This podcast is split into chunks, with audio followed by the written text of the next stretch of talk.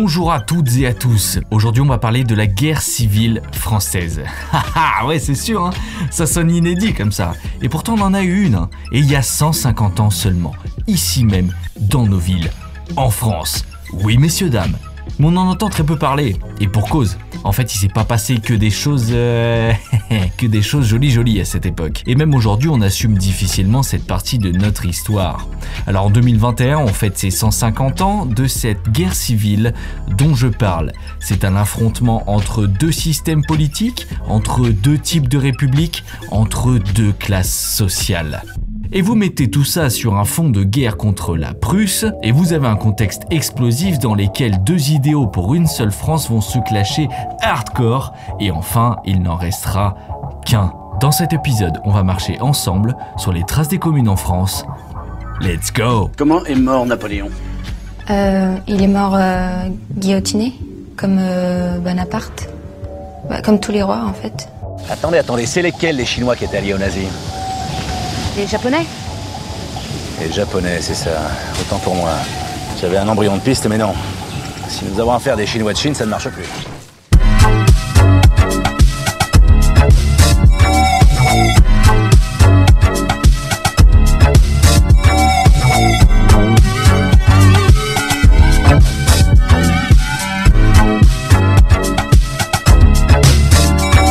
Chapitre 1 La chute du Second Empire. Alors j'en entends dire au fond, là, euh, euh, ouais, mais euh, moi je croyais que depuis 1848, on avait eu enfin une république. c'est quoi ce délire de Second Empire On a de nouveau un empire? Alors, ouais. C'est vrai que pour ceux qui avaient suivi les épisodes révolutionnaires de la première moitié du 19e siècle, bah, que j'avais raconté dans le deuxième épisode, ceux qui avaient écouté sur l'histoire des canuts, c'est vrai qu'en 1848, la monarchie avait été définitivement exclue de France pour faire place à la Deuxième République. Et oui, mais ce fut de courte durée en réalité, puisque seulement trois ans après, quasi au moment où il devait rendre le pouvoir, parce qu'à l'époque le, mandat va durer quatre ans seulement, en 1851, Louis-Napoléon Bonaparte, qui avait été élu premier président de la Deuxième République en 1848, c'est le premier président de notre histoire, hein, d'ailleurs. hein. c'est assez rigolo à noter que Louis-Napoléon Bonaparte, neveu de Napoléon Ier, fut le premier président de la République de notre histoire. Bref. Louis-Napoléon Bonaparte profita de la faiblesse des institutions et de la division de l'Assemblée nationale pour faire un coup d'État et instaurer le Second Empire, et du coup, ben, marcher dans les pas de son tonton Napoléon Ier, tout simplement. Et du coup, on est encore sur un changement de régime. À peine le milieu du 19e siècle entamé, et ben encore un changement de régime. La feu Deuxième République n'aura vécu que trois ans pour finalement enfanter un régime beaucoup plus autoritaire et conservateur que la République, vous l'imaginez bien. Alors, je me permets de préciser un petit truc. Euh, vu que le contexte de la commune et euh, en fait du coup de la, chute du Second Empire est extrêmement riche et passionnant, j'en ai fait un épisode à part dédié à la période qui précède tout juste l'avènement des communes partout en France. Alors dedans, j'évoque. Donc comme ça, si jamais ça vous intéresse, vous voulez creuser ces sujets-là, vous allez, vous pouvez commencer par celui-là. hein, c'est un épisode contexte. Euh, dedans, je parle de Napoléon III, de toutes les transformations qu'il a menées en France, et elles sont vraiment mastoc, qu'elles soient économiques, politiques ou même sociales. Et surtout, on va parler de guerre en Europe, parce que c'est ça qui va mettre le feu aux poudres en réalité, et déclencher la fin du Second Empire, et amener les communes juste après. J'ai fait ça comme ça en fait pour pas alourdir cet épisode que je voulais véritablement centrer sur la commune, hein, qui commence le 4 septembre 1870, le jour où le Second Empire bah, se termine. Alors, pas de panique, en gros juste après, là dans ce même épisode, vous pouvez rester, je vous fais un micro résumé pour vous mettre dans le bain et amener quand même des éléments de contexte et que vous captez bien les enjeux. Mais pour celles et ceux qui veulent bien tout cerner et creuser un peu plus le sujet et comprendre véritablement tous les enjeux qui ont amené cette quatrième révolution française, hein, moi j'aime bien l'appeler comme ça, vous avez l'épisode 5 bis qui est fait exprès pour ça. Pour les autres, on continue. Alors, justement, ce contexte, quel est-il, mon cher? Eh bien, en 1870, la situation politique en France, elle est tendue. Mais elle est tendue du slip hardcore. En gros, dites-vous que le régime impérial qui est dirigé par son impériale majesté Napoléon III, il est attaqué de toutes parts. À l'Assemblée, plus les années et les élections passent, plus les députés de l'opposition républicaine prennent le dessus sur les partisans de l'ordre et du bonapartisme. Pourtant, Napoléon III, il essaye d'avoir, euh, pendant, tout le Second Empire, un règne plutôt moderne.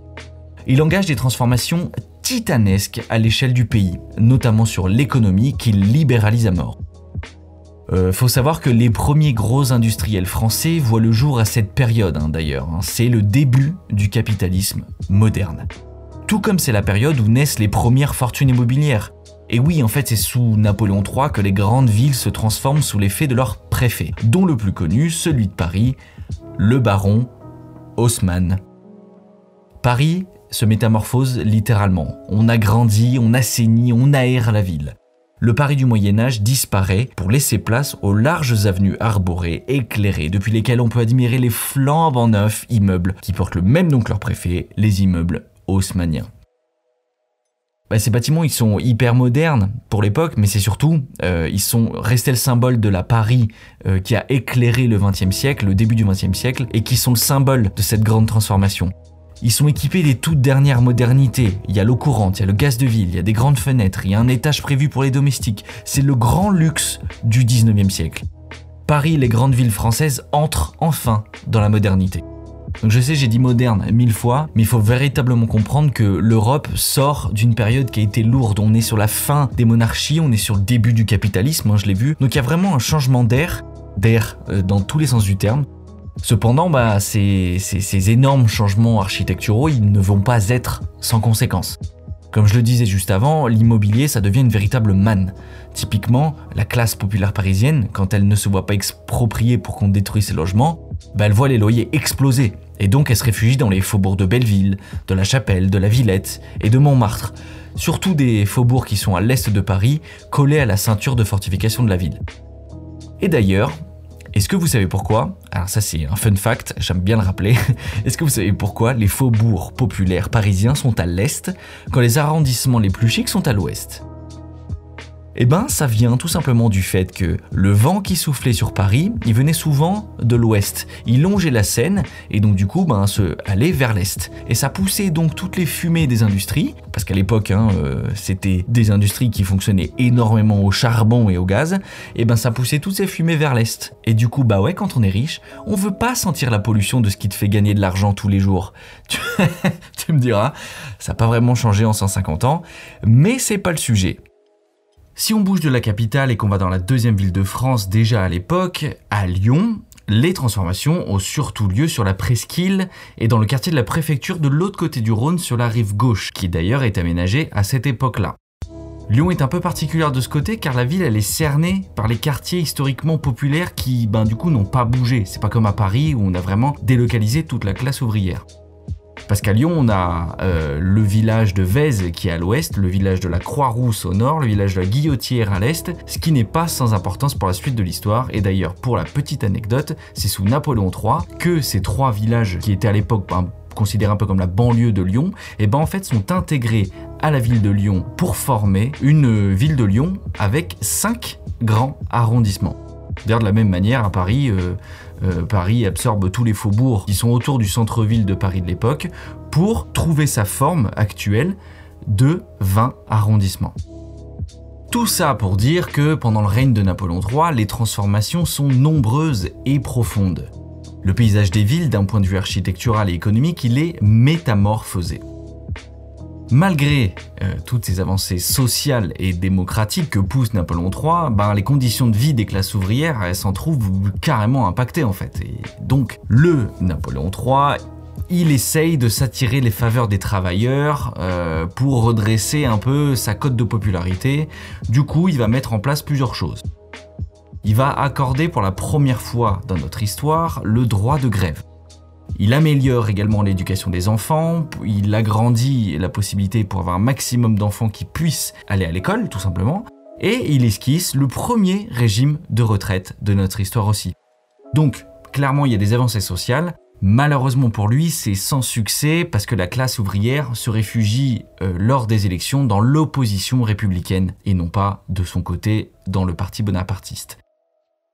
Pour rien n'arranger au tableau, la France rentre euh, en arrivant dans les années 70 dans une période de crise économique. Ce qui fait qu'à l'été 1870, ça gronde en France, le Second Empire vacille.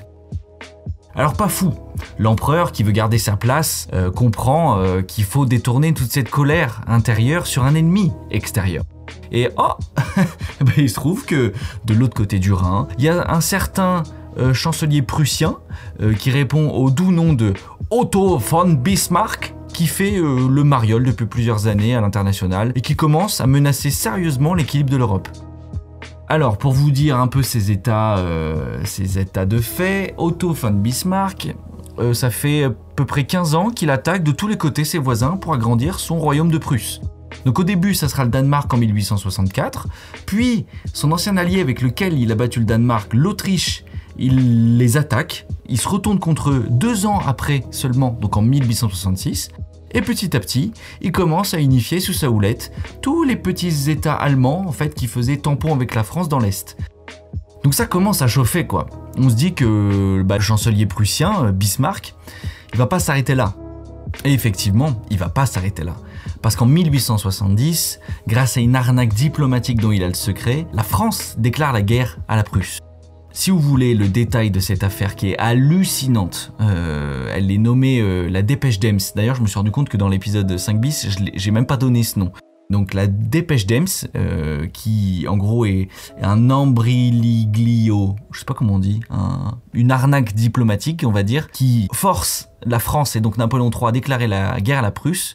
Et ben, je raconte tout ça dans l'épisode 5 bis, dans l'épisode contexte. Oui, on peut dire pour vous montrer l'habileté diplomatique euh, qu'avait le chancelier prussien euh, à l'époque, sachant qu'il n'en est pas à son coup d'essai là non plus. Donc Napoléon III, on l'a vu, euh, lui se dit que cette guerre, c'est l'opportunité pour consolider son régime impérial et calmer la grogne populaire. Du coup, ben la guerre est déclarée, il va plein est avec son armée, objectif, Berlin. Chapitre 2 La guerre contre la Prusse. 19 juillet 1870. La guerre est officiellement déclarée entre la France et la Prusse.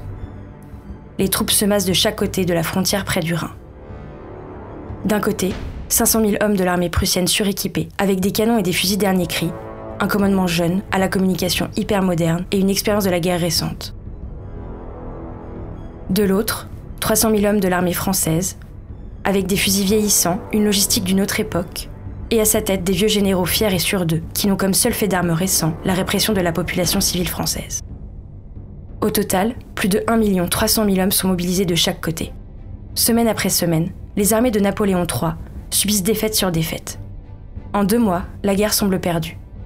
L'apothéose arrive à Sedan, le 2 septembre 1870, où Napoléon III lui-même se fait capturer. Lui, 39 généraux, 80 000 soldats, 10 000 cavaliers et tout l'équipement de campagne. Mais il reste un espoir. Une dernière partie de l'armée commandée par le maréchal Bazaine est assiégée à Metz et résiste. Cependant, la route de Paris est grande ouverte. Et l'armée prussienne s'y précipite. Tout l'est de la France est occupé. La nouvelle de la défaite de Sedan et de la capture de l'empereur Napoléon III se propage comme une traînée de poudre dans toute la France. Le 4 septembre, la nouvelle a atteint toutes les grandes villes de France. L'empereur s'est rendu, il a été capturé. Stupeur complète, la France est sous le choc. Personne ne s'attendait à un tel dénouement. À Paris, à l'Assemblée, les députés sont enfermés dans l'hémicycle et sont paralysés. La foule parisienne gronde dehors. Que faire? À Lyon, la nouvelle arrive dans la nuit du 3 au 4 septembre 1870. Dès 7h du matin, une foule énorme débarque place de l'hôtel de ville au cri de À bas l'Empire et de Vive la République. L'hôtel de ville est bouclé. Une dizaine de soldats d'infanterie armés défendent le bâtiment et empêchent d'y pénétrer. On demande à voir le préfet. On veut des armes pour se défendre contre les Prussiens qui arrivent. Le préfet du Rhône apparaît au balcon de l'hôtel de ville et annonce qu'il va constituer une commission en charge de distribuer des armes. De nouvelles personnes débouchent au terreau en chantant la Marseillaise reprise par toute la place à tue-tête. À 8 heures, les chefs de file républicains forcent l'entrée de l'hôtel de ville et pénètrent dans son enceinte. Les quelques policiers et sergents d'armes face à cette foule si nombreuse se laissent rapidement désarmer et fusionnent avec la foule. Les administrateurs impériaux qui sont au courant du désastre de la bataille de Sedan ne luttent pas. Depuis les dernières élections législatives de printemps 70, les meneurs républicains lyonnais soutenus par le milieu ouvrier commençaient à sentir le vent tourner et préparaient déjà l'après-Second Empire pour quand il arrivera. Dans les fiefs de la Soierie, comme à la Croix-Rousse et à Vèze, mais aussi dans le quartier des Nouvelles Industries, comme au Brotteau et à la Guillotière, les Lyonnais élisaient parmi eux dans leur section les hommes les plus à même de gérer la ville une fois l'empereur déchu. Il est 9h du matin. le bataillon impérial à cheval du 6e hussard débarque sur la place de l'hôtel de ville, sabre au clair. Puis le régiment du 52e de ligne vient fermer l'accès à la rue impériale, fusil à la main. La tension devient palpable. Des chants révolutionnaires sont entonnés çà et là sur la place des terreaux, ponctués par des Vive la République. Si la troupe, à ce moment, se décide de tirer sur la foule, c'en est fini de la révolution. Les Lyonnais présents ce jour-là, majoritairement des canuts, savaient ce qu'il en coûtait. Des femmes, finalement, osent s'approcher des soldats qui leur font face et leur offrent à manger, leur offrent à boire du café chaud. On entend des Vive l'armée qui fusent de la foule. Certains soldats répondent Vive la République. Finalement, les hussards rengainent leurs sabres, l'infanterie met la crosse en l'air. Vive la Et toute la place fusionne dans une joie immense. On s'embrasse, on se serre la main, on s'offre à manger et à boire, on chante la République. Un officier qui refusait de ranger son sabre est désarmé calmement et on le promène sur son cheval en lui faisant le tour de la place. Finalement, du haut de l'hôtel de ville, plusieurs orateurs apparaissent et proposent une liste de 70 membres.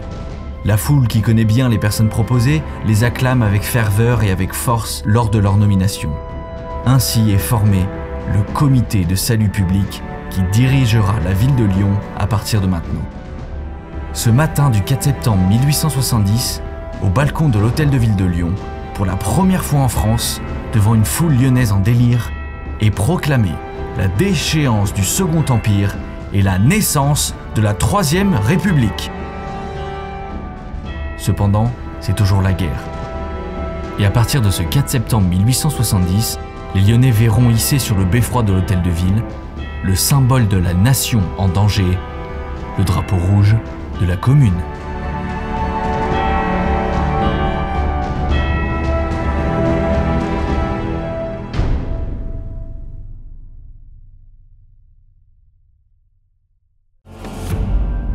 Chapitre 3 La commune née à Lyon.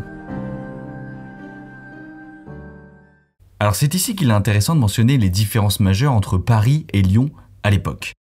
Elles expliquent pourquoi ce qui sera fait pendant la Commune de Paris à partir donc bah, six mois plus tard, hein, euh, le 18 mars 1871, l'a été fait, et ben du coup six mois plus tôt à Lyon, et ce dès septembre 1870. En fait, pour remettre un peu de contexte là-dedans, il faut savoir que Lyon est par son histoire et par son état d'esprit profondément attaché à son indépendance. On peut remonter au XIVe siècle quand le pouvoir municipal a pris le dessus sur les pouvoirs religieux et royal qui était centralisé et qui menait à la création des échevins. C'est l'équivalent du maire maintenant. Plus récemment, en 1793, pendant la Révolution française de 1789, du coup la première, là aussi Lyon s'est soulevé parmi les premières en France, mais par contre n'accepta pas de son plein gré le pouvoir révolutionnaire qui a été mis en place à Paris et du coup qui était centralisé et qui a subi donc un effroyable siège suivi de massacres qui restèrent vifs dans la mémoire collective lyonnaise parce que les Lyonnais ne voulaient pas se soumettre à la centralisation du pouvoir à Paris. On pourrait dire que, en somme, que Paris est une ville politisée, artistique, penseuse, quand Lyon est une ville laborieuse, solidaire et indépendante. Donc ici, je vous parler, pour vous mettre un peu euh, au parfum de la commune, je vous parler du concept qui est au cœur de la commune, c'est le fédéralisme. Alors fédéralisme, c'est en fait l'organisation des pouvoirs à une plus petite échelle en opposition à un État centralisé comme on a aujourd'hui hein, en France, où les pouvoirs sont aux mains d'un gouvernement à l'échelle d'un pays. Dans une organisation fédérale, les pouvoirs exécutifs, législatifs et judiciaires sont répartis à une plus petite échelle, donc je l'ai dit tout à l'heure, ça peut être l'échelle d'une région, d'un département, voire même dans notre cas ici des communes en 1870, c'est dans le nom, hein, à l'échelle d'une ville, d'une commune. Les communards, donc on va appeler ceux qui sont partisans de ce système fédéraliste de communes, les communards de toutes les villes de France, en fait, ils partageaient la même vision et les mêmes objectifs. Leur souhait était de coopérer entre eux au sein d'une fédération de communes françaises que certains même imaginaient à l'échelle de l'Europe. On peut y voir là, en fait, une idée euh, d'une Europe des communes, une Europe fédérale, comme Victor Hugo l'imaginait, et au final, comme aujourd'hui on a un peu euh, avec l'Union européenne, mais à une échelle qui est un peu plus grande, vu que c'est une fédération de pays. Ces idées de fédéralisme et donc d'indépendance, tout comme les idées républicaines, elles trouvent à Lyon un terreau qui est hyper fertile. En 1870, il s'agit aussi et surtout d'un renversement de régime. hein. On l'a vu, euh, faut pas l'oublier, le Second Empire tombe, la Troisième République naît. Et les courants républicains y trouvent aussi un écho conséquent. Alors pourquoi à Lyon ces idées euh, républicaines, de fédéralisme, de, de commune trouvent un terreau fertile C'est parce qu'à Lyon, l'organisation des travailleurs remonte déjà à plus de 40 ans. Et c'est surtout que c'est pas leur première révolte aux Lyonnais. Ils ont déjà pris les armes en 1831, en 1834, en 1849, à chaque fois pour pousser des revendications ouvrières qui furent d'ailleurs réprimées dans le sang par un certain Adolphe Thiers.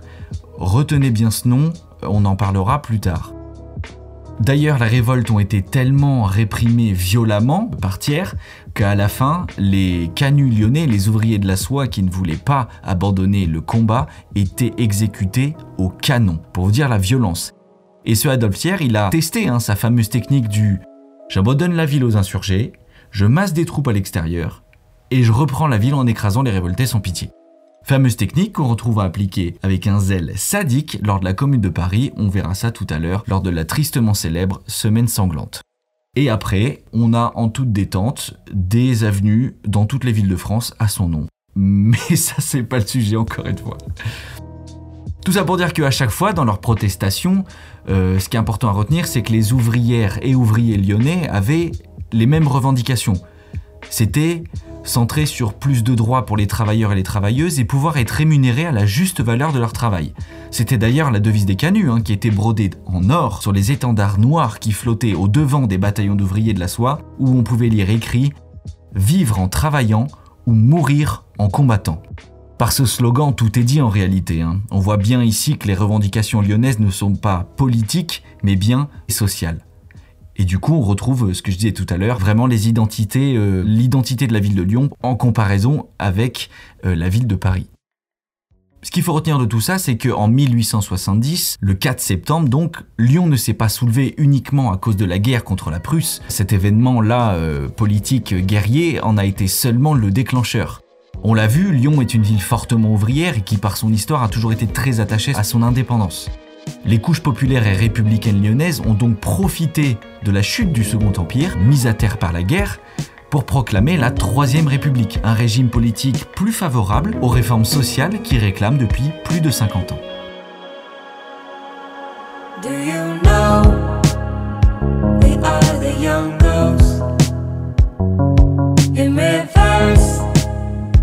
Stories unfold, moving slow.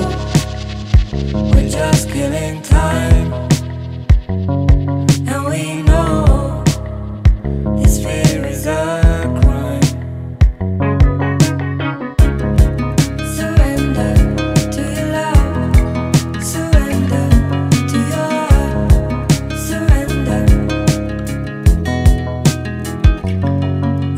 swimmers caught in the tide, pitch black river. Shadows of night into the night. Beautiful swimmers losing the fight. The constant river. Shadows of night into the night.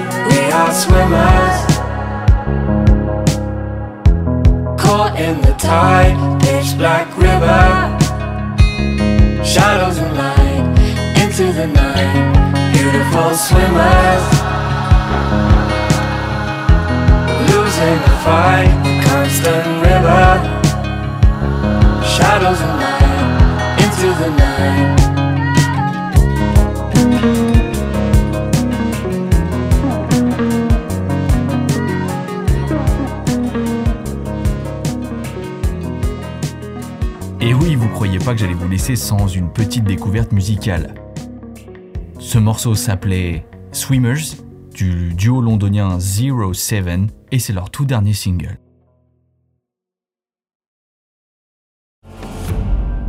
Chapitre 4 Le comité de salut public prend le pouvoir. On est donc de retour le 4 septembre 1870. La Troisième République vient d'être proclamée, le Second Empire vient de chuter, on l'a vu moult fois. En cette période soudaine de révolution et de renversement de pouvoir, tout peut basculer très vite. Du coup, les hommes acclamés au balcon de l'hôtel de ville par la foule prennent immédiatement des mesures fortes. Le comité de salut public prend donc la place d'un pouvoir qui est vacant, puisque ben il y en a pas, il y en a plus, ils sont fait mettre en prison, et donc ce comité de salut public concentre tous les pouvoirs. L'essentiel des nommés sont des républicains radicaux, c'est-à-dire issus des courants de pensée de l'époque en faveur d'une plus grande égalité entre tous les Français et entre toutes les classes sociales. On peut citer parmi ces courants politiques les blanquistes, les libres penseurs, les néo-jacobins, pour faire écho aux jacobins de 1789, et même on va trouver quelques membres de l'Association internationale des travailleurs, la plus grande association ouvrière, qui est à l'échelle de l'Europe hein, d'ailleurs, voire même internationale, puisqu'aux États-Unis ils en avaient déjà créé des, antennes, dans laquelle œuvrent déjà à sa tête des futurs grands noms de la pensée communiste euh, qui sera repris au XXe siècle, comme Karl Marx. Faut savoir que déjà en 1869, lors des dernières élections législatives sous l'Empire, c'était encore le Second Empire, dans les quartiers de la Croix-Rousse et de la Guillotière, les radicaux Bancel et Raspail avaient été élus haut la main. Donc ce comité est donc dans cette lignée, avec à sa tête le président Chépier, un acteur énergique de cette première journée du 4 septembre 1870, un tisseur et un prud'homme en qui la classe ouvrière avait placé toute sa confiance. Puis des hommes qu'on retrouvait hyperactifs dans les clubs ou les sociétés de l'époque. Donc là je vais citer quelques noms, parce que c'est important qu'on se souvienne de ces gars. On peut citer Soubra, Favier, Langlade, Grosbois, Ganguet, Barodet, Ménard et Louis Garel, qui sera nommé secrétaire de ce comité de salut public. On retrouve aussi des conseillers municipaux qui étaient déjà élus, Chavreau, Michaud, Baudy, Verrières, Castagnier, Crestin et Despeigne. On trouve aussi un ancien député, le docteur Hénon, qui sera quelque temps plus tard maire de Lyon.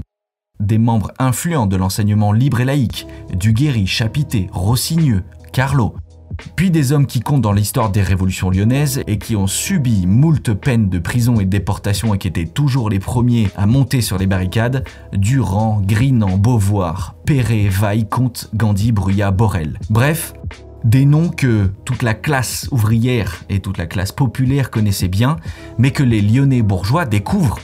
Euh, C'était des noms inconnus pour eux, et ils les découvrent d'autant plus euh, soudainement parce qu'à son, tous ces noms sont écrits sur d'immenses affiches placardées partout en ville et surmontées d'un titre en caractère gras Commune de Lyon.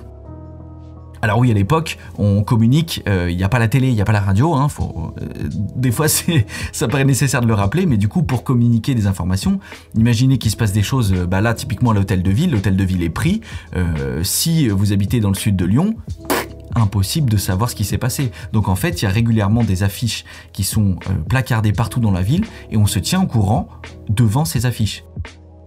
Et là, du coup, ben, dans les quartiers bourgeois, on découvre que ben, il y a plus de mairie impériale, euh, il n'y a plus de pouvoir impérial, mais euh, maintenant, une commune de Lyon a été proclamée.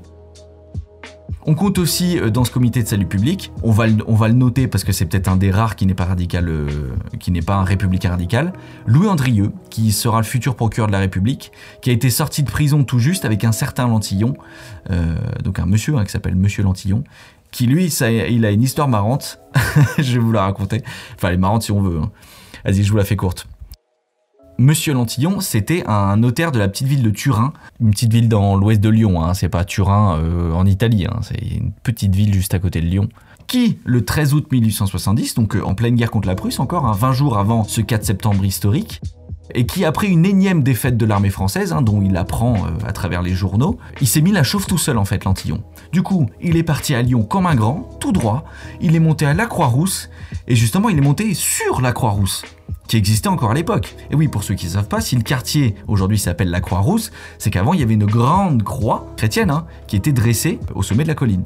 Du coup, l'Antillon monte sur cette Croix-Rousse, et là, depuis son promontoire, il a commencé à gueuler Oui, l'Empire c'est nul, Napoléon III c'est un guignol, euh, on veut la République. Donc forcément, en ces temps de guerre un peu troublés, euh, tu dis ça à la Croix-Rousse, qui est un, arrondissement hyper populaire, ça part en sucette en 2-2. hein.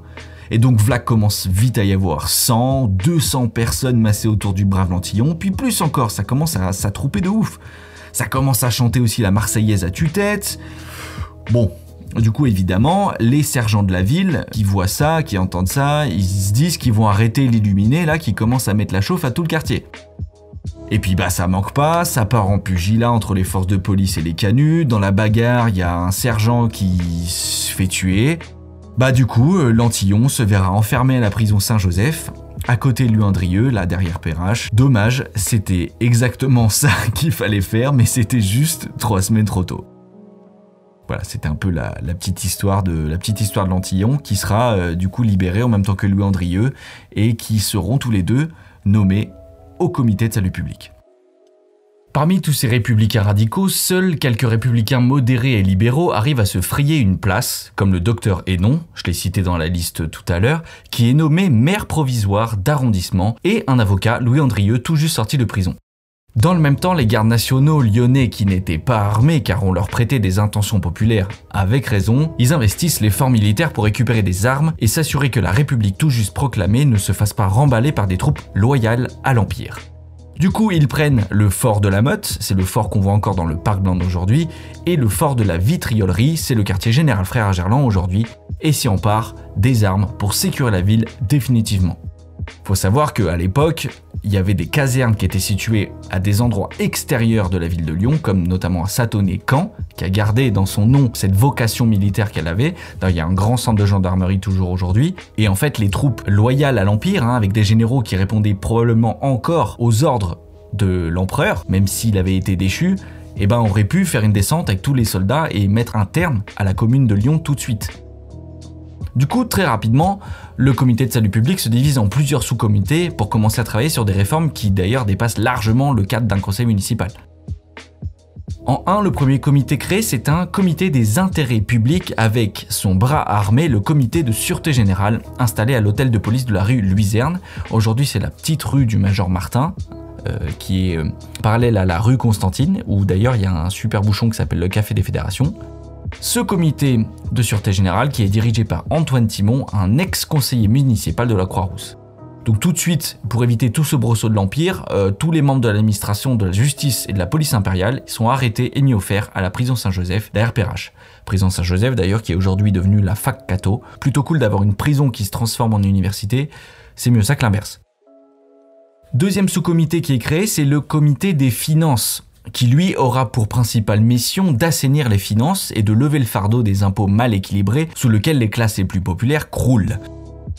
Et enfin, euh, n'oublions pas que le pays est en guerre hein, et que les Prussiens sont toujours en train de se diriger vers Paris et vers les grands centres urbains français. Donc du coup, un comité de guerre est créé pour organiser la défense de la ville, voire même organiser une contre-attaque contre les Prussiens.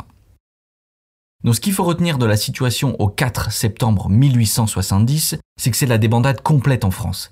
Débandade militaire évidemment, mais débandade politique aussi. Chapitre 5 Continuer la guerre. Paris, 4 septembre 1870. Les députés restant cloîtrés et pétrifiés dans l'Assemblée, le peuple parisien mené par Léon Gambetta entre de force et proclame la déchéance du Second Empire et la création de la Troisième République. Il est très vite formé un gouvernement provisoire, nommé gouvernement de défense nationale, avec pour but principal d'organiser le pays militairement pour continuer la guerre contre la Prusse. Il contient 12 membres majoritairement monarchistes ou républicains conservateurs.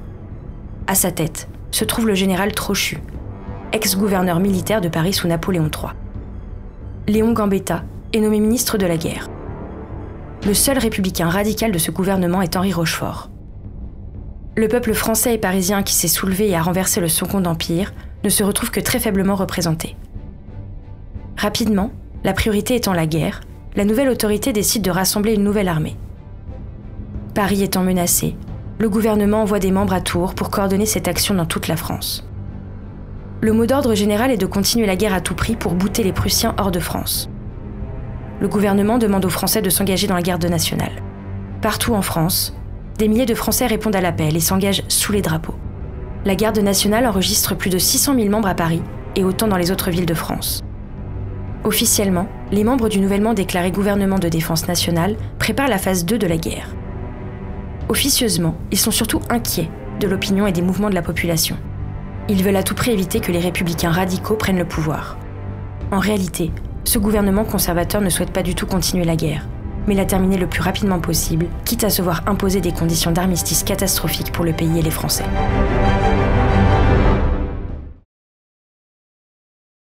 À Lyon, le comité de salut public ne chôme pas. En parlant de chômeurs, afin de résorber le chômage et améliorer les défenses de Lyon, le comité met tout de suite en place de vastes chantiers nationaux. Il y emploie plus de 15 000 ouvriers pour renforcer les fortifications de la ville en prévision de l'assaut prussien. Quand je vous disais que le comité allait bien plus loin que les attributions d'un conseil municipal, voilà pourquoi. Le comité de salut public, il décrète la séparation de l'Église et de l'État, carrément. Il impose la laïcité. Également, l'éducation des enfants est renforcée et confiée à des instructeurs laïcs, parce qu'à l'époque c'était à des instructeurs religieux. Niveau économie, l'octroi, un des impôts qui pesait le plus sur les classes populaires, est supprimé pour être remplacé par un impôt sur le capital immobilier et les valeurs mobilières. Comprenez un impôt qui cible les plus riches. 20 millions de francs sont aussi immédiatement réquisitionnés chez les plus fortunés. Les sommes récoltées prévues dépassent d'ailleurs de loin l'ancien impôt, l'octroi. Il est acté également la suppression des allocations religieuses. Enfin, côté justice, les commissaires de police seront élus et non plus nommés comme ils l'étaient, ce qui est carrément inédit dans notre histoire. On le fait même plus ça d'ailleurs euh, aujourd'hui. hein. Donc là, il faut bien saisir que toutes ces décisions, toutes ce qui ont été votées et qui sont mises en place par le comité de salut public, aux yeux du régime en place, donc euh, central de Paris, ce n'est pas du tout dans les attributions de la ville, en réalité. hein. C'est pour ça que on commence à voir une esquisse du fédéralisme dont je vous parlais tout à l'heure, c'est-à-dire tous les pouvoirs qui étaient dans les mains d'un État centralisé, d'un gouvernement centralisé avec sa capitale à Paris, ben aujourd'hui, ils tombent dans l'escarcelle de la ville, de la mairie. On comprend donc du coup l'effarement à Paris du gouvernement de défense nationale qui, quand il apprend tout ce qui se passe à Lyon, bah, veut absolument reprendre en main la situation et éviter la sédition complète et définitive de la deuxième ville de France. Du coup, à Tours, où sont retranchés les membres du gouvernement de défense nationale, les nouvelles qui arrivent de Lyon, bah, ça les rassure pas le moins du monde. Surtout quand ils apprennent que, en fait, au pouvoir, ce sont les radicaux et que le drapeau rouge flotte sur l'hôtel de ville. Donc le gouvernement, déjà, numéro un, ce qu'il fait, c'est il fait tout pour étouffer cette nouvelle, ainsi que toutes les réformes sociales d'ailleurs qui sont appliquées à Lyon afin qu'elles soient pas connues à Paris. Du coup, pour essayer de rétablir la situation et de reprendre le contrôle de la ville de Lyon, le gouvernement de défense nationale, ils envoient à Lyon un nouveau préfet du nom de Chalemel-Lacour avec pour objectif de ramener et maintenir l'ordre à Lyon. Sauf que les membres du comité de salut public lyonnais, quand ils le voient débarquer, ben ils le voient pas de cet œil-là. Déjà, par son titre, le préfet, qui est symbole du pouvoir du Second Empire, n'a pas de place ici, dans cette nouvelle organisation de la municipalité. L'ancien préfet, d'ailleurs, est toujours sur les verrous l'heure qu'il est. Donc ce nouveau préfet, Chalemel-Lacour, fraîchement débarqué de Paris, il se retrouve affublé non plus de préfet, mais du titre de citoyen délégué du gouvernement de Paris auprès du gouvernement de Lyon. Et il est enfermé dès son arrivée au sous-sol de l'hôtel de ville avant de prendre une décision quant à son sort. On est donc clairement à Lyon sur la première commune de France dès le 4 septembre 1870.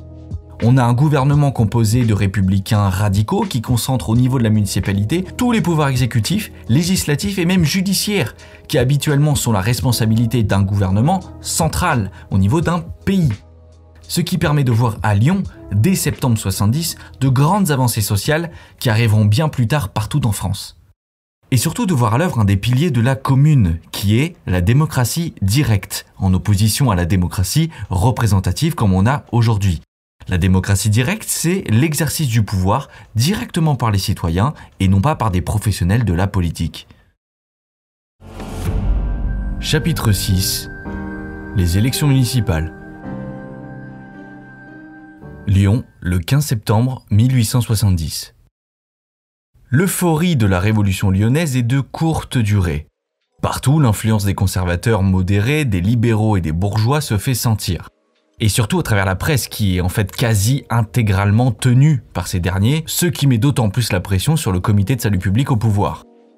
Le préfet, petit à petit, lui, de son côté, il essaye de se faire une place au soleil et il utilise les différends qui existent entre les membres du comité pour renverser le pouvoir révolutionnaire. Il arrive finalement, à travers d'habiles manipulations, à provoquer des élections municipales qui seront datées au 15 septembre. À l'issue des élections, sans surprise, le républicain modéré Jacques Hénon, ex-député du Rhône, sera élu maire de Lyon. La majorité des membres du comité de salut public laisse la place donc pacifiquement. Et une autre partie est élue et reste donc en poste.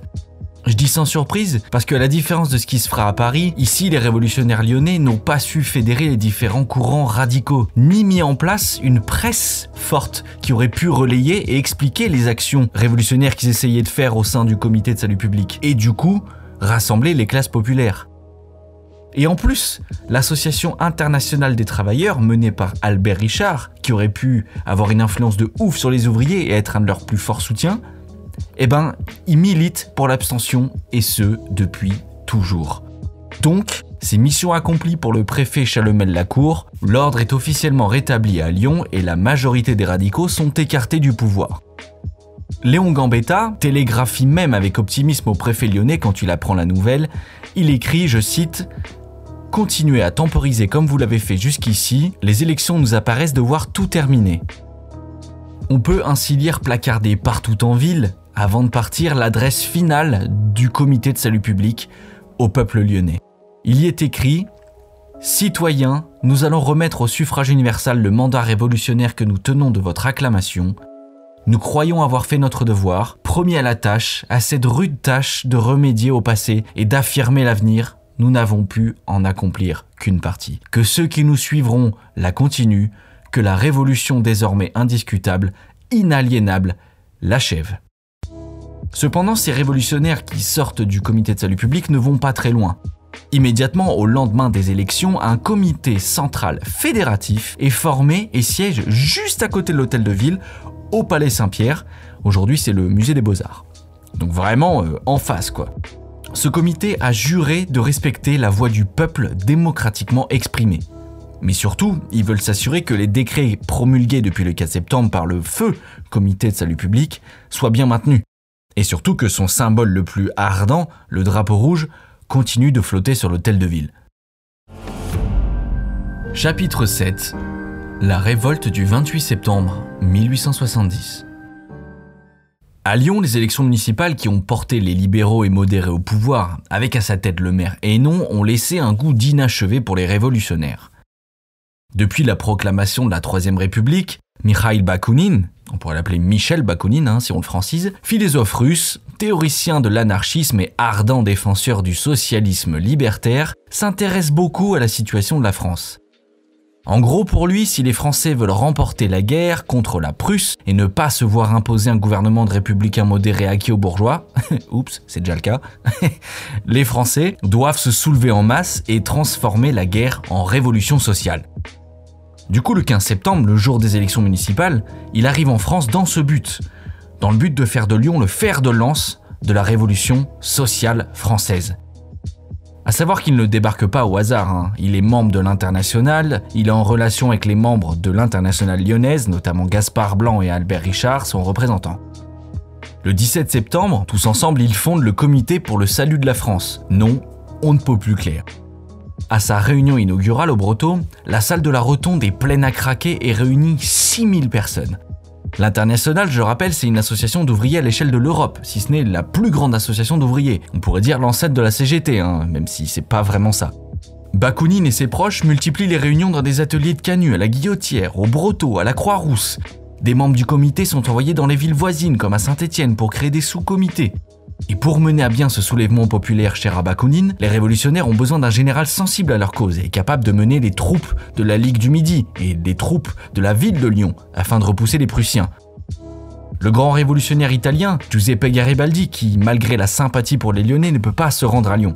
Finalement, c'est le général Cluseret, l'américain comme on l'appelle parce qu'il a participé à la guerre de sécession aux US, qui sera l'homme de la situation.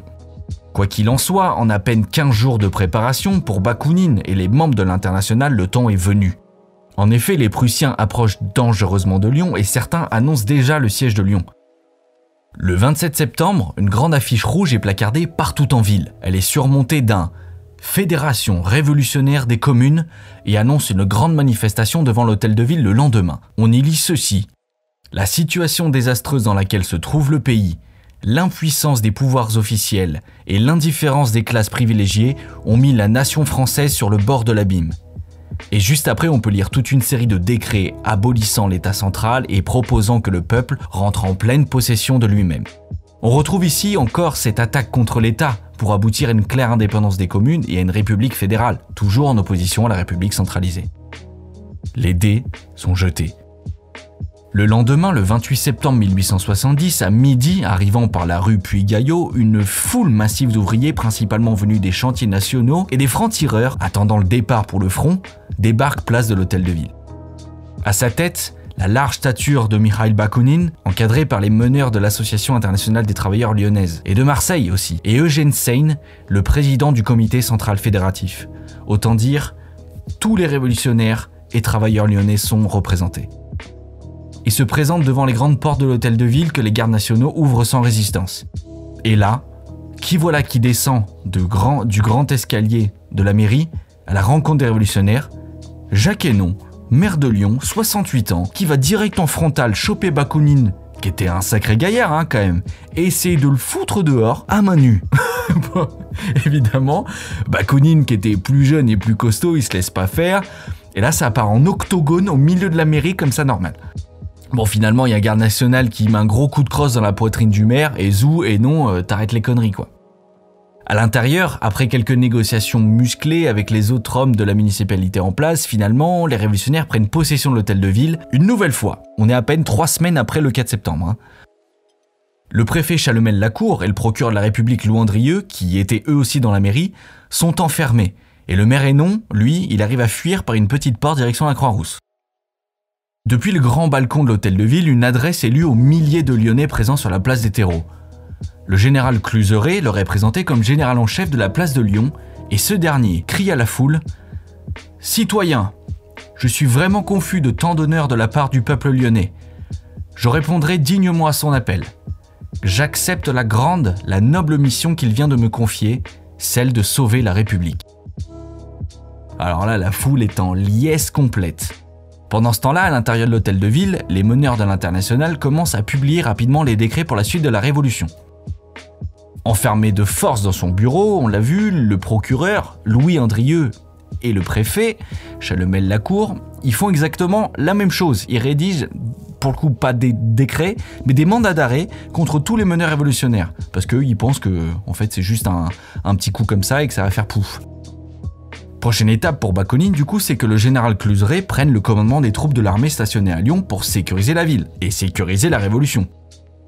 Il est 15h quand soudain on entend les tambours de la garde nationale venant de la Croix-Rousse débarquer au terreau. Bon bah excellent, se disent les révolutionnaires, voilà de quoi les renforcer. La partie s'annonce bien. Est-ce que c'est le général Cluseret qui les mène? Sauf que non. À leur tête, qui est-ce qu'ils voient Jacques Hénon, le maire de Lyon. Encore lui. Il a réussi à filer et rallier les bataillons croix-roussiens. Alors du coup, panique à l'hôtel de ville, la révolution est menacée. Au même moment, de l'autre côté, venant du centre, on entend d'autres tambours. C'est la garde nationale des quartiers bourgeois qui débarque aussi au terreau, sauf que elle, elle soutient la révolution. Mais what? C'est le bordel en fait, tout est inversé. Les bourgeois soutiennent la révolution, les croix-roussiens sont fidèles au parti de l'ordre. Qu'est-ce que c'est que ce bordel? Donc finalement, les bataillons du centre et les bataillons de la Croix-Rousse se confrontent. Ils se tirent pas dessus, hein. quand je dis se confrontent, c'est qu'ils sont tous les deux positionnés au terreau et puis ils attendent, ils savent pas trop ce qui se passe. Et euh, à la fin, les bataillons du centre se dispersent et les gardes nationaux de la Croix-Rousse reprennent possession de l'hôtel de ville. Le maire de Lyon, et non, il a gagné la partie. Les révolutionnaires et Bakounine s'enfuient comme ils le peuvent, certains sont même arrêtés. Au final, c'était bien le préfet et le procureur qui avaient raison, la révolution allait faire pouf. Conclusion de cette aventure du 28 septembre, bah clairement les révolutionnaires qui ici étaient principalement les membres de l'international, ils ont carrément chié dans la colle en fait. Leur plan était carrément précipité et surtout cette menace de siège des Prussiens qui pèse comme une épée de Damoclès, eh ben ça fait que n'importe quel élément extérieur pouvait faire pencher la balance d'un côté ou de l'autre. Parce que on, imaginons que ce soit le général Cluseret, donc du coup du côté des révolutionnaires, qui soit descendu à la tête des gardes nationaux de la Croix-Rousse et donc pas et non, bah, ça aurait pas été la même. Mais quoi qu'il en soit, le fait est que les révolutionnaires, ils étaient trop désorganisés pour que cette commune du 28 septembre fonctionne.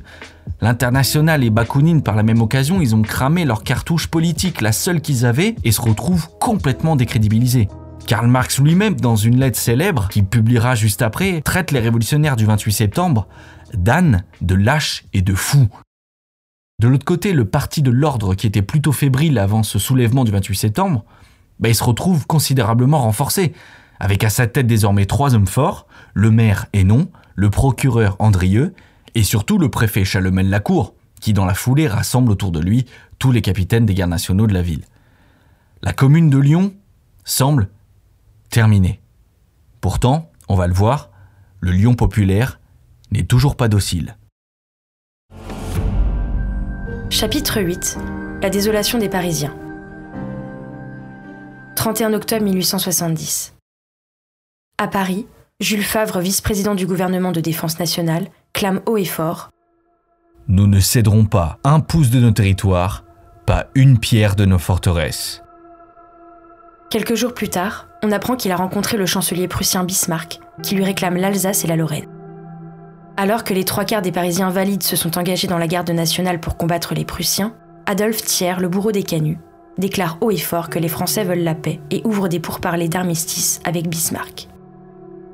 Alors qu'une division de gardes nationaux a brisé le siège et a réussi à enfoncer l'armée prussienne, le président du gouvernement de défense nationale et général en chef Trochu refuse d'envoyer des renforts pour continuer les combats et laisse 3000 hommes isolés se faire tuer sur le champ de bataille.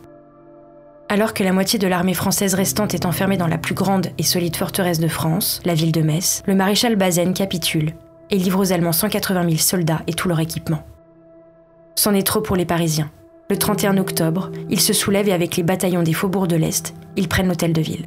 Les meneurs révolutionnaires parisiens, Auguste Blanqui et Gustave Flourens, proclament la déchéance du gouvernement de défense nationale et annoncent l'organisation d'élections de la Commune de Paris. Jules Favre, membre de ce gouvernement, est pris en otage. Il propose aux révolutionnaires d'organiser lui-même des élections pour un nouveau gouvernement s'il est relâché. Face à la méfiance des révolutionnaires, il en fait la promesse devant eux. Il conclut par Je vous le garantis sur l'honneur.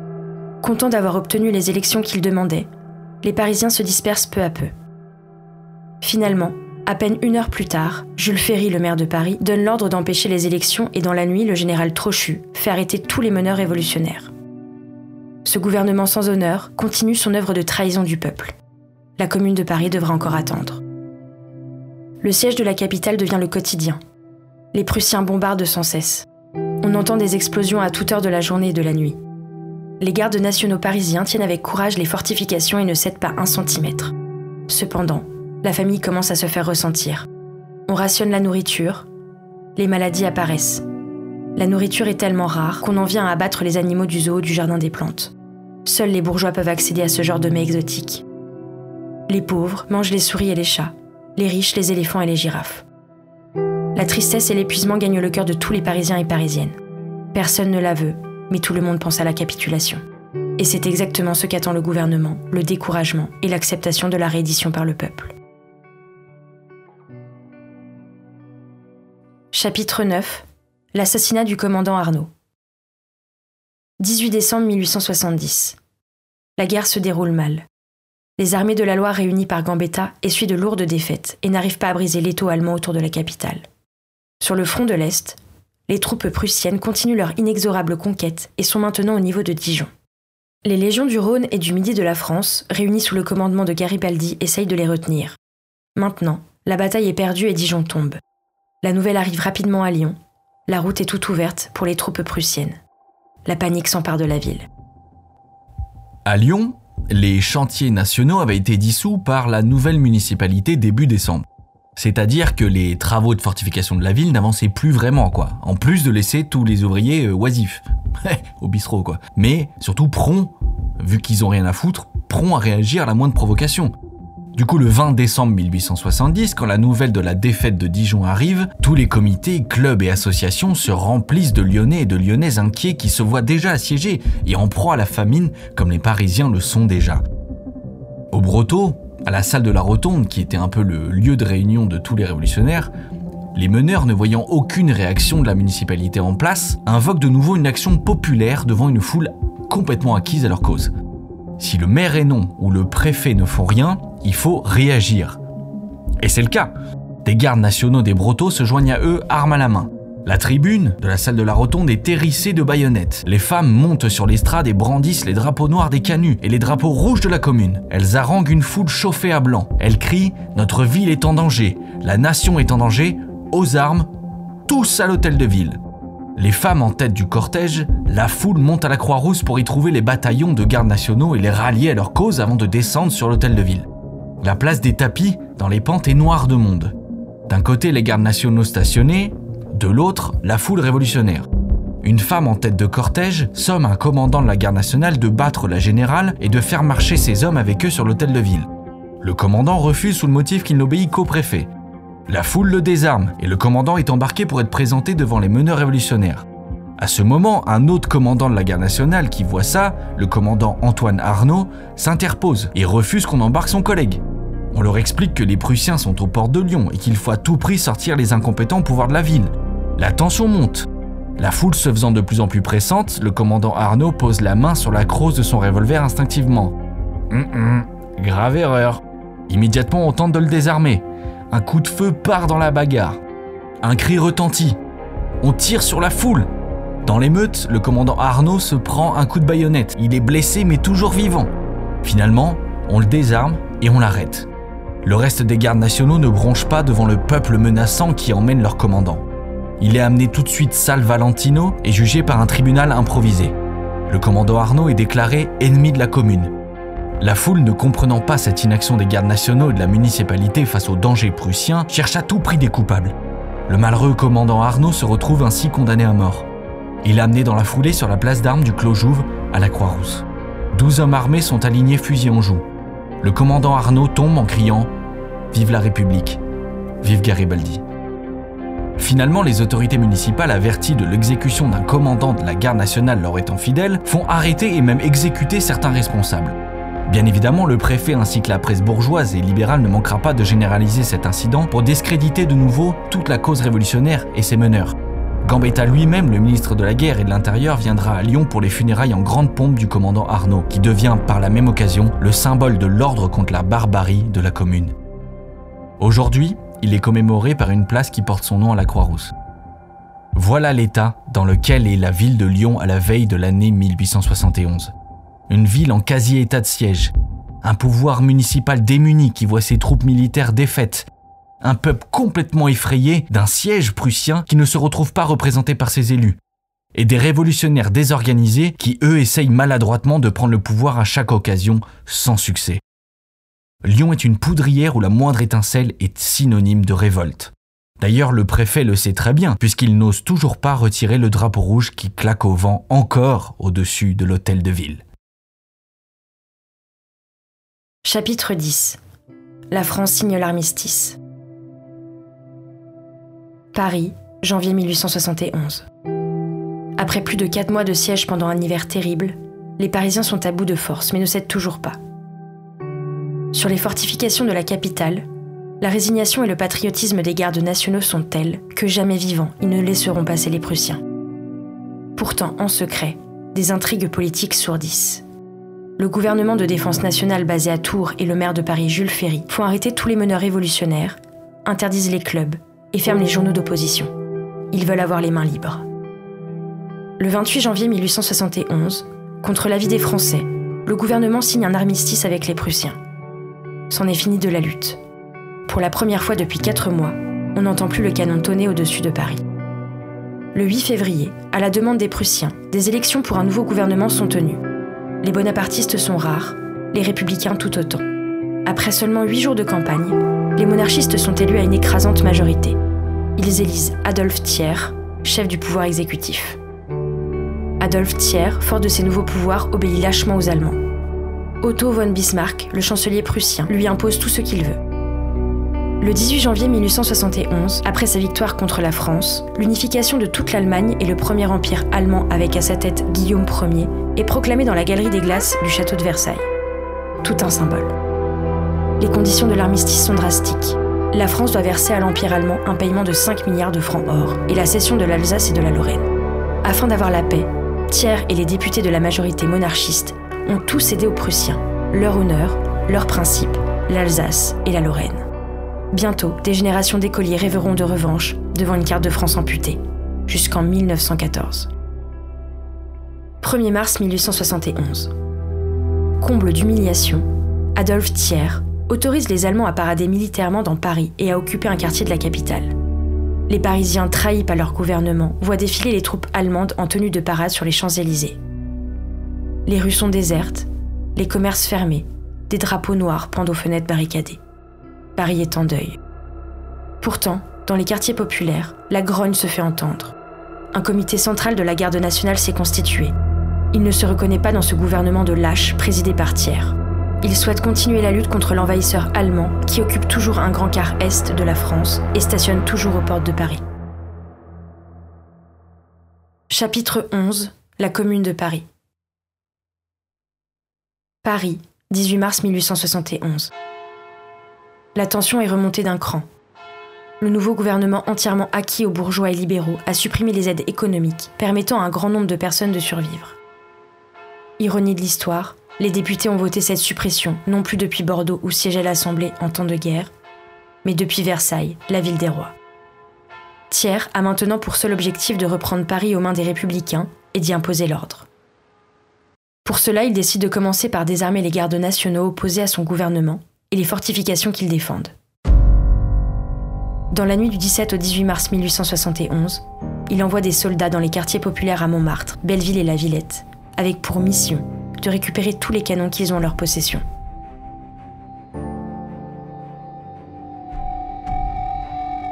À Montmartre, en haut de la butte, à l'époque, il n'y a pas de Sacré-Cœur, mais une simple prairie. Et le 18 mars 1871, au petit matin, on y trouve 172 canons, mitrailleuses, mortiers et toutes leurs munitions. Canons que les Parisiens ont eux-mêmes payés dans leur effort de guerre contre les Prussiens. Alors imaginez bien quand à 6h du matin, les premiers levés du quartier ont vu des soldats en train de descendre les canons pour les emmener on ne sait où, ils ont fait Oula, ça va où tout ça? Rapidement, tout le quartier s'ameute autour de la butte et empêche les soldats de continuer. La tension devient palpable. On leur demande pourquoi ils font ça. Les insultes fusent. Finalement, le général en charge de cette opération décide de former une ligne d'infanterie qui pointe ses fusils sur la foule de Parisiens amassés. D'une voix forte, il crie Les femmes, avec leurs enfants qui étaient les plus nombreuses en face, se figent. Tout le monde arrête de respirer. On n'est pas vos ennemis. On est vos frères. On n'est même pas armés. Regardez, on n'a rien. On est vos frères. On est le peuple. On a le même sang. Le général hurle. Et rien. Finalement, un soldat retourne son fusil et met la crosse en l'air. Il ne tirera pas sur ses sœurs et ses enfants. Puis 10, 100 crosses se dressent. Finalement, dans un immense soulagement, des cris de joie fusent. On s'embrasse, on fraternise. Le général est immédiatement emmené.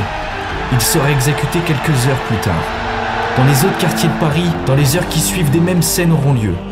Les milliers de soldats et de gendarmes qui avaient pour but de réprimer Paris fusionnent avec la foule ou fuient la ville. Des barricades sont dressées partout dans Paris. Les fidèles au gouvernement de Versailles se replient petit à petit vers les quartiers ouest.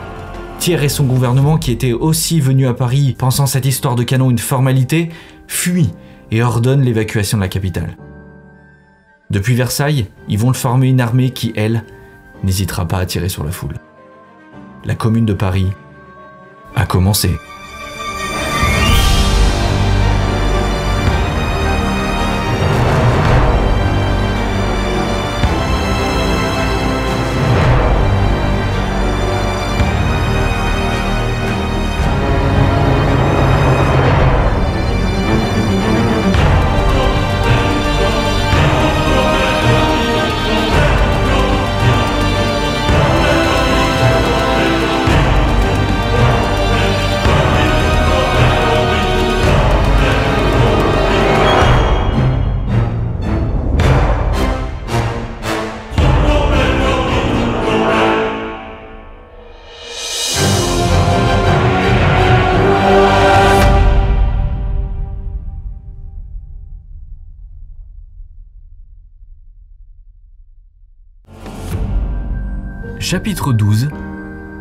Secours de Paris.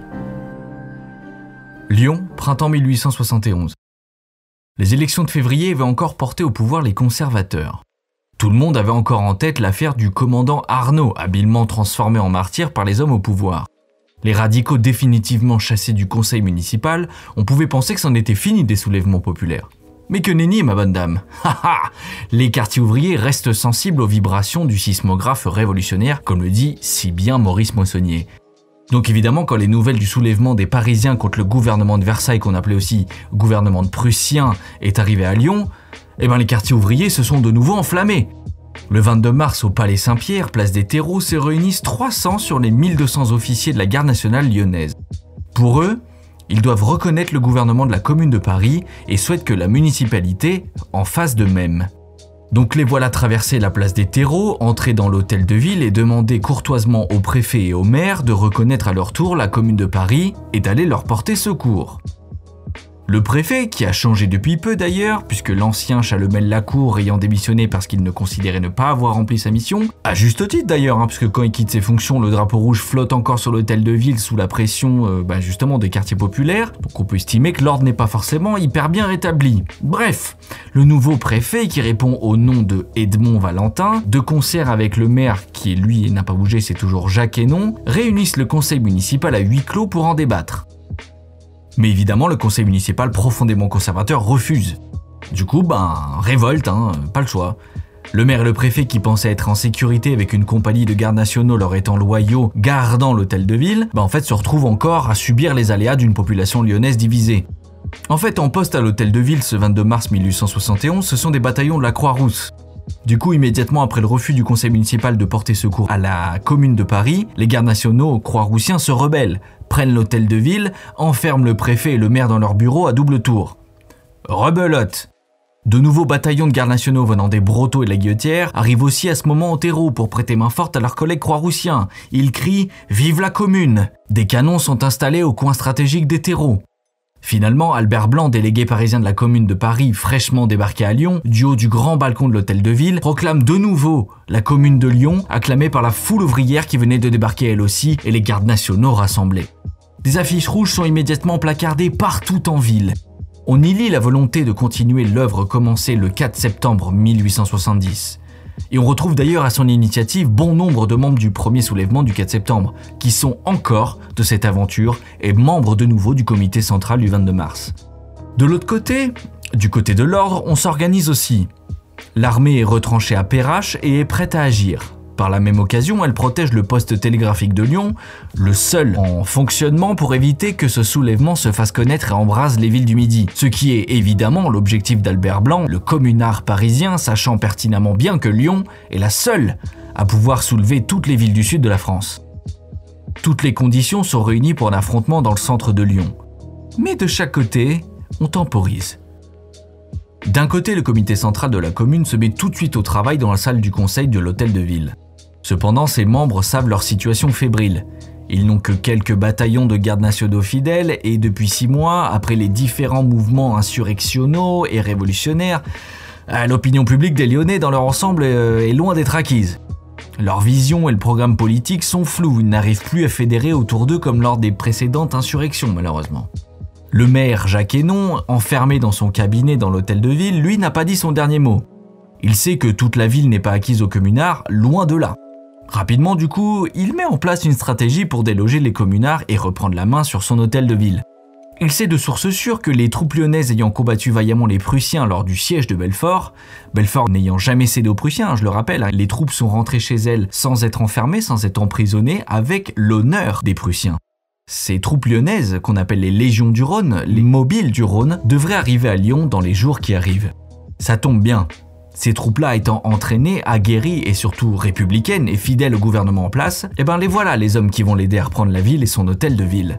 Et effectivement, ils décident de faire placarder dans la nuit, partout dans Lyon, quelquefois par-dessus même les affiches de la commune, toutes fraîches, des affiches qui, elles, annoncent le retour des glorieuses légions du Rhône. Deux jours plus tard, le 25 mars 1871, le comité central de la commune, voyant la situation tourner et l'opinion populaire acquise à ces soldats revenant du front, n'a d'autre choix que de se retirer. Les communards délivrent le préfet de ces quartiers et lui remettent une lettre qui sera aussitôt publiée dans tous les journaux de Lyon, dans lesquels on lira Considérer que la commune de Lyon, acclamée par la garde nationale, ne se sent plus soutenue par la garde nationale, les membres de la commune se déclarent déliés de leur engagement envers leur mandant et résilient tous les pouvoirs qu'ils tenaient d'eux. Le lendemain à midi, les fameux mobiles du Rhône venant tout droit de Belfort rentrent dans la ville de Lyon acclamés par une foule en liesse et sont reçus par le maire et le préfet à l'hôtel de ville, libérés dans une grande fête populaire. Ainsi se termine cet épisode de trois jours seulement de la commune de Lyon du 22 mars 1871, sans verser une seule goutte de sang. Le signe de ralliement ultime des révolutionnaires est désormais déchu. Le drapeau rouge de la commune ne flotte plus sur l'hôtel de ville de Lyon. Cependant, l'excitation révolutionnaire ne se calme pas. À Lyon, dans les clubs révolutionnaires et dans les sociétés ouvrières, on suit assidûment les affrontements entre Versaillais et Parisiens. Les clubs sont remplis de Lyonnais qui veulent toujours soutenir les Parisiens de plus en plus acculés. On suit aussi ce qui se passe à Marseille, au Creusot ou à Saint-Étienne. Là aussi, des communes se sont proclamées et tiennent le pouvoir municipal et la dragée haute au parti de l'ordre. Dans toute la France, de façon plus ou moins violente, les Français se soulèvent et des communes voient le jour partout, jusque même en Algérie, département français. Tous souhaitent un nouveau régime pour la France, une république sociale et fédérale.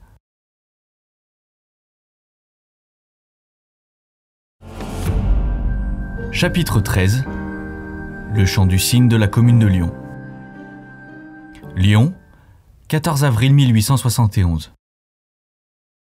Pendant qu'à Paris, les courageux communards se défendent contre l'assaut terrible des troupes versaillaises, toutes les autres communes de France ont été écrasées fin mars par la force et dans le sang en quelques jours seulement.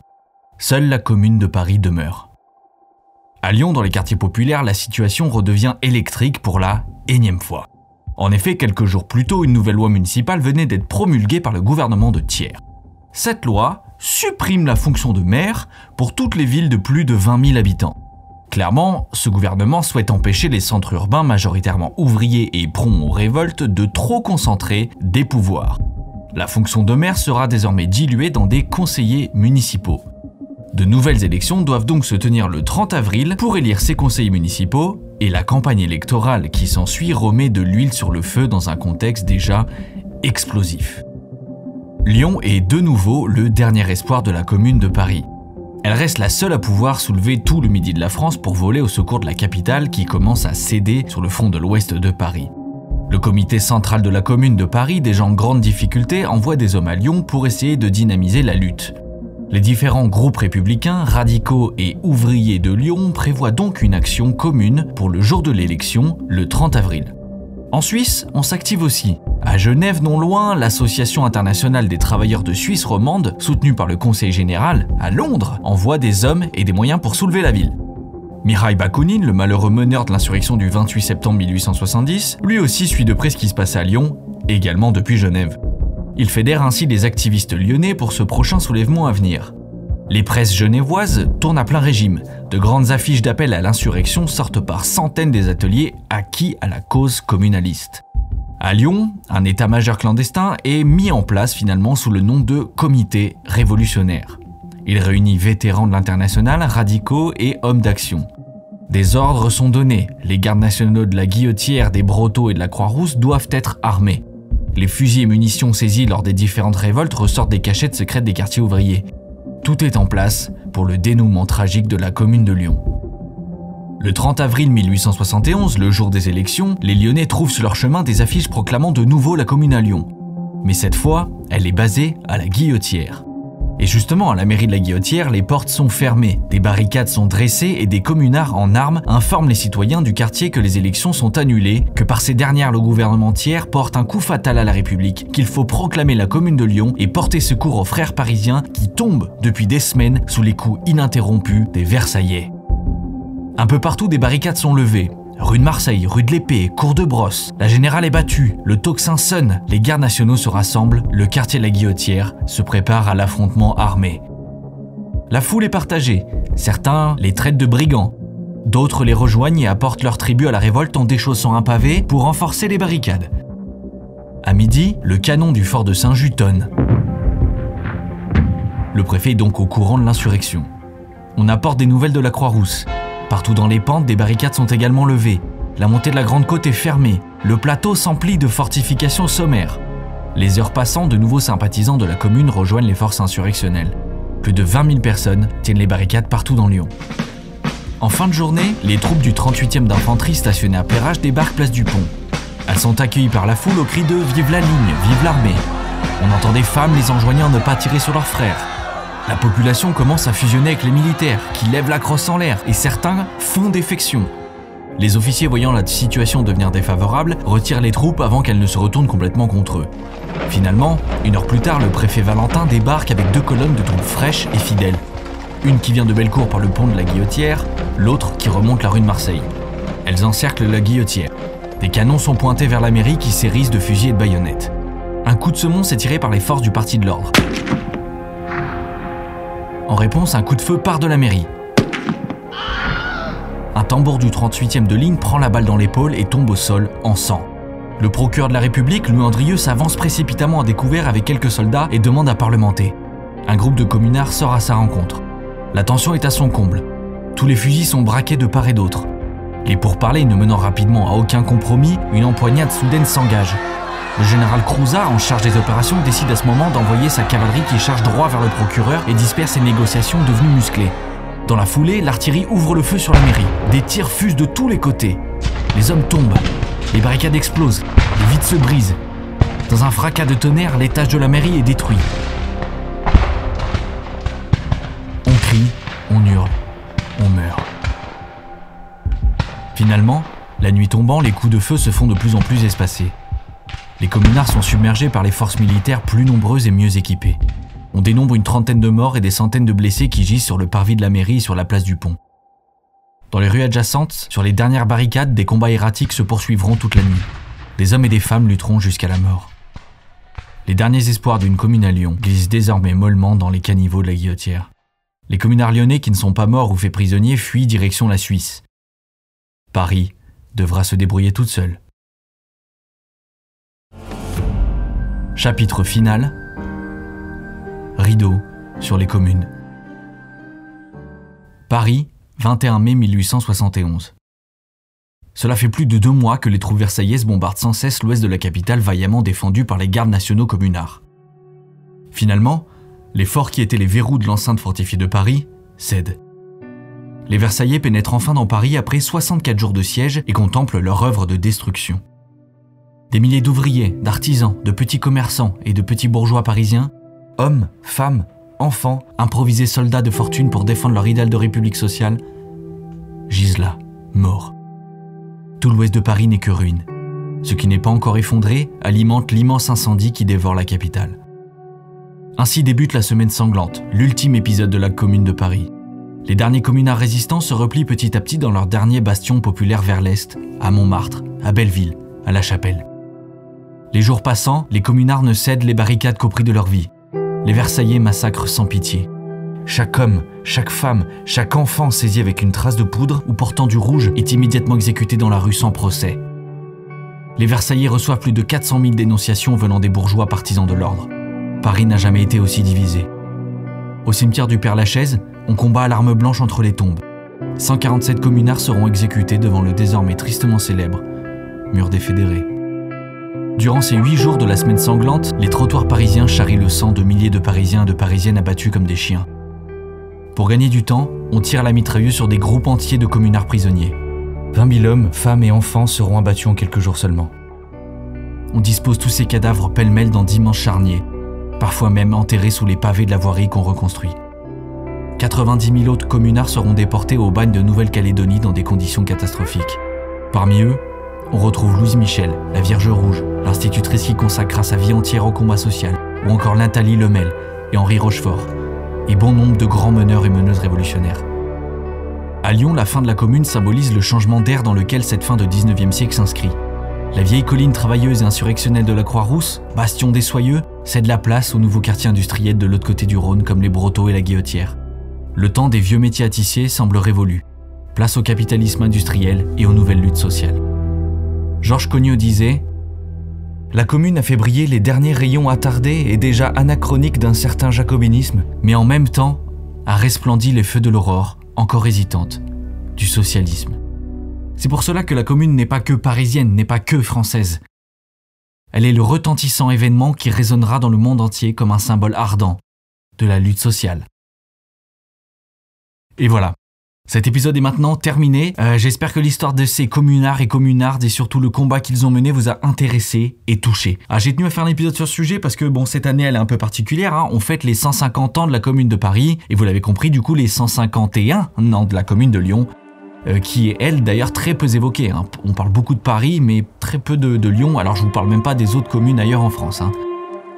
Et je tenais à ce sujet aussi parce que ben, ce chapitre de notre histoire, plutôt récente, hein, mine de rien, reste très peu connu. Et perso, je la trouve hyper intéressante.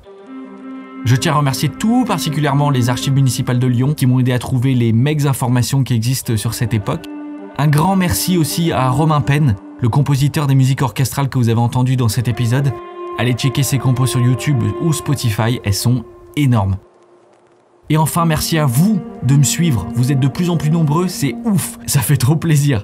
J'espère que cet épisode vous a plu parce que pour le coup, c'est le plus abouti que j'ai fait à ce jour, j'en suis hyper fier. Et si ça vous a plu, parlez-en, faites-le tourner, partagez l'histoire des communards et des communardes. Allez, à plus, au prochain épisode pour marcher ensemble, une nouvelle fois, sur les traces de l'histoire.